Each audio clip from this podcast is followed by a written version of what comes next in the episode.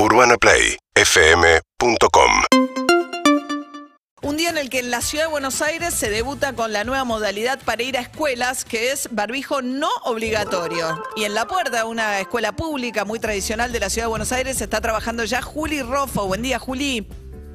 Buen día, María, ¿cómo estás? Estamos en el Lenguas Vivas de Palermo, el que está en el Parque Las Heras, que además me permitió pegar una vuelta por varias escuelas, porque justo sobre el parque hay por lo menos tres escuelas públicas.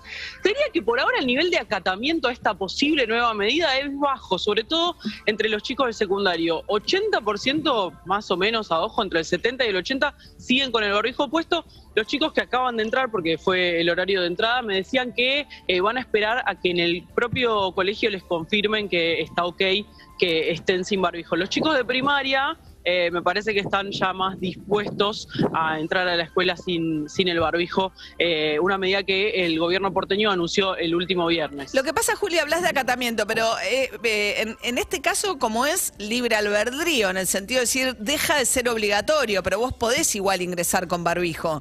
O sea, es que cada uno haga lo que quiera. Lo acatamiento de sentido figurado. Claro, lo que se levanta es la obligatoriedad y hay que ver ¿no? cómo reacciona la gente en términos los chicos, los estudiantes, si tienen o no comodidad ganas de sacarse el barbijo o no, ¿no? Sí, en principio lo que me decían es que sí tienen ganas, pero que esperan a que el colegio les confirme que esté todo bien, más allá del anuncio oficial y generalizado. Eh, pero que sí tienen ganas de sacárselo. Pero ya te digo, me llamó la atención porque pensé que los iba a encontrar eh, un poco más desprovistos de barbijo y entre el 70 y el 80% de los chicos lo tenía cuando entró acá a la escuela. y recordemos que la medida que anunció el gobierno porteño el viernes. Un rato después, Jaime Persic, que es el ministro de Educación de la Nación, eh, bueno, anunció que ya no era un requisito de la Nación y que cada provincia podía hacer lo que quería. De hecho, Tierra del Fuego hoy también empieza a tener estudiantes que si quieren pueden ir a la escuela sin barbijo, Mendoza ya lo tiene, y el resto de las provincias irá decidiendo qué hacer. Y la ciudad de La Plata, ¿no? Fue como ciudad la que tomó una decisión todavía más extrema en términos de levantar la obligatoriedad en el, en el transporte público.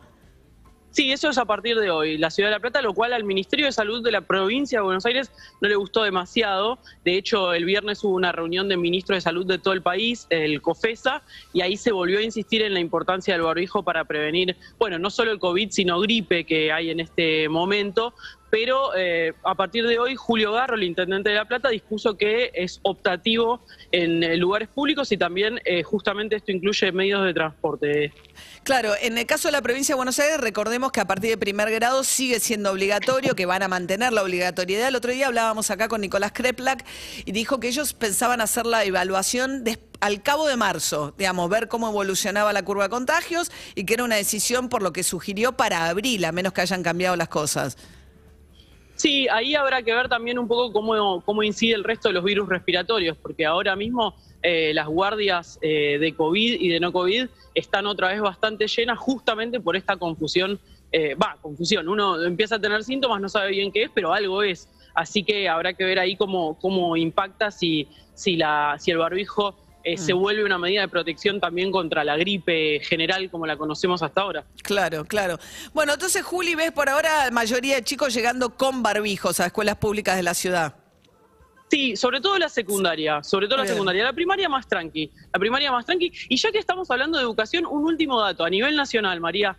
Eh, Ministerio de Educación de la Nación confirmó que hay todavía 200.000 chicos que eh, se habían desvinculado de la escuela en su momento, cuando las clases dejaron de ser presenciales y que todavía no pudieron ser reconectados. Es casi el 20% de los chicos que habían eh, dejado de estar conectados con la escuela y hay dos motivos principales. Eh, esto te lo cuentan sobre todo los docentes. El primero es que muchos chicos, sobre todo en los últimos años del secundario, salieron a trabajar porque sobre todo en las situaciones de mayores restricciones, eh, apenas se empezaron a aflojar esas restricciones, bueno, muchos empezaron a, a trabajar para sumar alguna changa a sus familias y sumar algún ingreso en una situación económica muy complicada y otros eh, también cuentan las, docentes sobre todo eh, muy deprimidos, muy complicados en su estado de ánimo y, eso le, los puso muy lejos de la escuela que eh, también a muchos chicos les quedó mm. lejos por una cuestión de conectividad que no está garantizada. Así que 200.000 chicos y chicas en la Argentina todavía no fueron recuperados por el Estado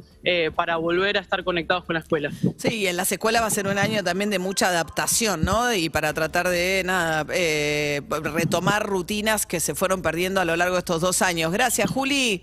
UrbanaPlayFM.com